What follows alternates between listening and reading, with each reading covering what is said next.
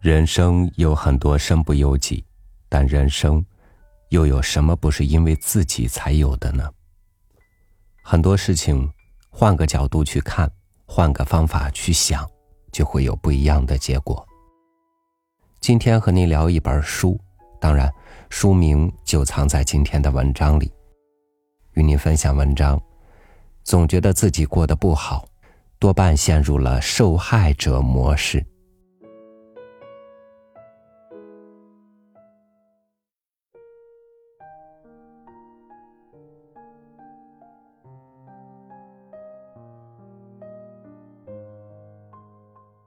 你身边有没有这样的朋友或者同事？一起逛街吃饭时，全程抱怨吐槽，家人、同事、工作无一例外。这些人讲话喜欢用以下句式：“就是因为他，如果不是我，早就……那个时候我还小，所以他怎么可以这样？”他都这样做了，我们只好。他们总觉得世界不公平，别人做的不对，他受到了伤害。在《拆掉思维里的墙》一书中，作者古典将这种思维方式称为“受害者模式”。什么是受害者模式？每个人都希望拥有快乐幸福的生活。也希望远离不开心、令人沮丧的事情，但是这一切是谁在把握呢？是谁让你不开心？借鉴一下《拆掉思维里的墙》书里的一个故事：司机身上的按钮。有一次坐飞机回北京，晚上十二点到达北京三号航站楼。我在冰天雪地里，终于等到出租车。把包往里一扔，就钻了进去。司机师傅很紧张。到哪儿？我说中关村。司机师傅挺开心，说：“啊，中关村还行。我昨天大半夜排队二十分钟拉了一个活一问去哪儿，望京。我今天一直郁闷着。我问师傅。”如果我家在南五环，你还不得高兴死？师傅笑，那可不。我对师傅说：“你身上是不是有一个按钮？一个写着开心，一个写着不开心。上来望京的乘客按一下不开心，你就郁闷一天；上来中关村的乘客按一下开心，你就开心一天呢。”司机师傅说：“有点意思。”就像故事中提到的那位司机师傅一样，这个世界上大部分的人身上都有这样的按钮，让别人掌控着自己的生活。这些人都有一个特点，他们的生活经常失控。他们的心智模式是：是外界、别人在掌控我的生命，是他们导致我现在的状态。他们习惯把痛苦和快乐放在别人手中，有的时候是交给家人、上司，有的时候是交给朋友、同事，还有的时候是交给过去的自己。我们称这种人为受害者。为什么受害者天堂模式让人上瘾？在生活中。很多人希望成为一个掌控自己命运的人，但最终却还是一个自怨自艾的受害者。为什么我们对受害那么恋恋不舍？事实上，大部分受害者都挺享受这个过程的，因为受害者其实有不少隐秘的好处。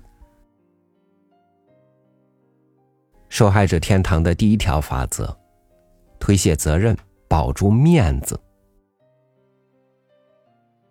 广东人有一句俗语叫做“拉不出屎来怪地硬”，后来网上有人将其改为“便秘就怪地球没引力”。这句话在受害者天堂被奉为绝对真理。因为奉行这个真理，受害者天堂的人从来没有犯过任何错误，当然，他们也没有做成过任何事情。他们活得非常轻松，不需要承担责任，只要编故事就好了。这些故事一开始比较真实，后来慢慢的加入夸大、情绪化的，甚至是虚假的元素。受害者每天生活在这样的故事里，慢慢的，自己也相信自己生活在一个老师不好、老板变态、老婆不可爱的世界。受害者天堂的第二条法则：安心做坏事。《人性的弱点》的作者戴尔·卡内基曾经写信给新兴监狱——美国最臭名昭著的罪犯关押地的监狱长刘易斯，希望研究一下那些犯重罪的人是如何看待自己的罪行的。他有一个惊人的发现：在新兴监狱中，几乎没有哪个罪犯会承认自己是坏人。他们和你我一样，同样是人，他们会为自己的所作所为辩护。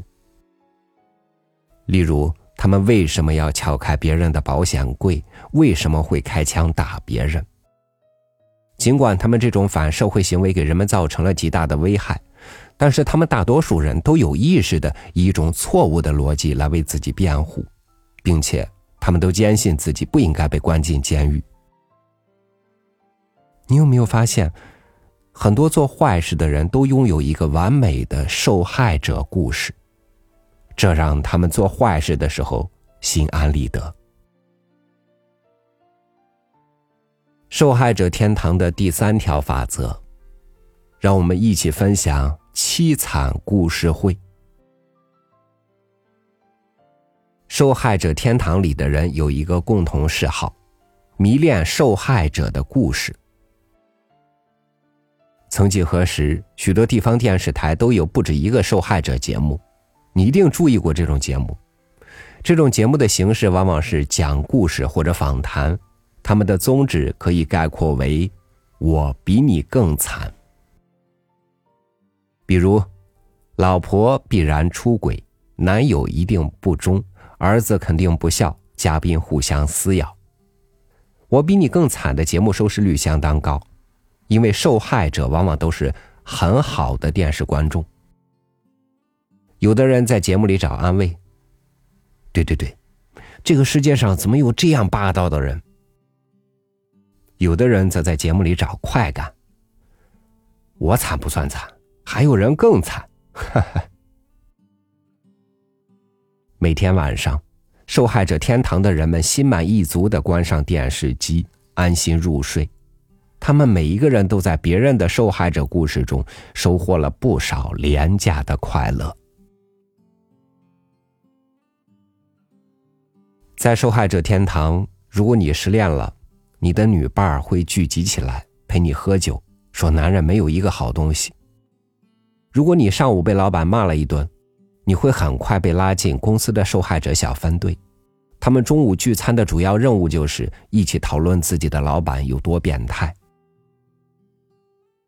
如果小孩子不小心摔倒，哇哇大哭，家长不会怪小孩子没走好，而会边打地板边说：“臭地板，臭地板。”然后孩子笑了。在这样一个受害者天堂，我们每天都沉浸其中，居然会慢慢习惯，享受其中，开始分享。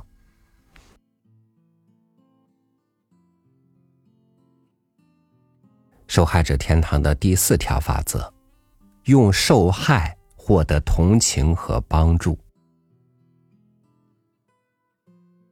受害者天堂里的人喜欢当受害者，还因为受害者容易轻松的获得理解和帮助。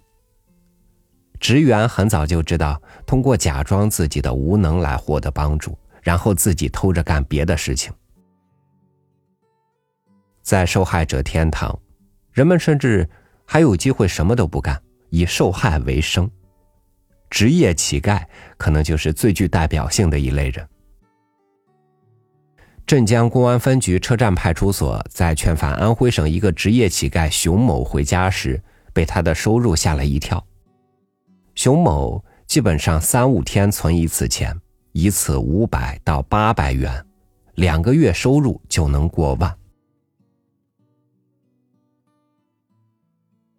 除了职业乞丐，我们身边也有不少人以精神乞丐为生。他们为了轻松获得帮助，最好的办法就是卖惨哭穷，到处诉说自己的伤心往事和糟糕经历，然后找一个好心人群体待着。他们很快可以卖出悲惨，换得足够的情感和物质支持。他们会无休止的寻求关爱，表现的犹如孤独的弃儿。抑郁、酗酒、暴饮暴食，带着过去的惨痛经历寻求帮助。当他们身边所有的支持者都被搞得身心俱疲、无力支持的时候，他们会痛斥一句：“原来没有人爱我，你们都抛弃了我。”然后转到下一个好心人的群体中，很可能他们一辈子都要以此为生了。受害者天堂的第五条法则：自我伤害、绑架他人。我很痛苦，我想和男朋友分手，但是怎么都分不掉。为什么呀？因为他说，如果我离开他，他就去自杀。你听过类似的话吗？这种话对你有效吗？这是受害者最后一大好处，他们用自我伤害来操纵他人。受害者往往都是控制狂，如果不能控制别人，他们就狠狠的伤害自己。通过自我伤害来绑架他人是如此好用，以致我们身边流传着不少这样的套路：一哭二闹三上吊，绝食自杀。今夜不回家，都是经典桥段。你会发现，那些上演过这些桥段的家庭，经常会一代代的演下去。这个受害者天堂给了我们这么多好处：推卸责任、安心做坏事、找到团队、获得帮助和同情、保住面子。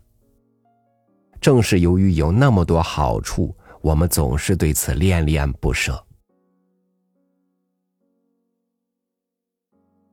掌控者模式有受害者模式，自然也有掌控者模式。他们拥有一个神奇的心智转化器，就好像没有痛苦按钮，只有快乐按钮，而且按钮就掌控在自己手中。下面再借鉴一下《拆掉思维里的墙》一书中的故事。禅师与兰花。有一位禅师很喜欢养兰花，有一次他外出云游，把兰花交给徒弟照料。徒弟知道这是师傅的心爱之物，于是小心照顾，兰花一直长得很好。可是就在禅师回来的前一天，他不小心把兰花摔到地上，摔坏了。徒弟非常担心，自己受罚不要紧，师傅生气伤心了，可如何是好？现在问问自己，如果你是禅师，你会怎么处理？禅师回来以后知道了，并没有生气，也没有惩罚。他告诉徒弟：“我当初种兰花，不是为了今天生气的。”掌控者。就像这位禅师，即使兰花摔坏了，不是自己想要的结果，但是总有比大发雷霆更好的选择。他们的心智模式是：不管外界如何，我都有能力对自己的状况负责。这种人总能找到当下更好的方法，因为他们明白，不管外界怎么样，下一步的生活都是自己的。老板发火，我可以选择去沟通，也可以选择离开。孩子不听话，我可以选择去教育或者调整自己讲话的方式。堵车的时候，我可以选择下次不在这个时间出来，也可以选择用这个时间听听音乐或者练练听力。你是受害者模式还是掌控者？你的大脑里安装了哪种模式？作者古典在书中说，他发现来做咨询的客户里，大概有六成都是希望换工作或者是改变环境的人。他们并不是工作或情感真的出了问题，而只是安装着受害者模式。这些人在工作和生活中感到痛苦，便下意识的认为是外界的原因。他们认为改变外界环境就能改变自己的生活，所以他们花了很多时间和金钱，从一个地方换到另一个地方，从一个人换成另一个人，却从没有幸福过。那些让他难过的问题，会在另一个地方冒出来。那些阻碍他们的平静，会在新工作中重复出现。拆掉思维里的墙里有一个核心思想是自我全责。如果你全然为自己负责，你就有能力改变命运；如果你不担起这个责任，任何方法论的缺陷、环境和基因的不公。都会成为你推责的对象。这样的人生只有抱怨，没法进步。所以，对于安装着受害者模式的人来说，他们真正需要的其实是拆除内心的痛苦按钮，成为一个掌控自我的人。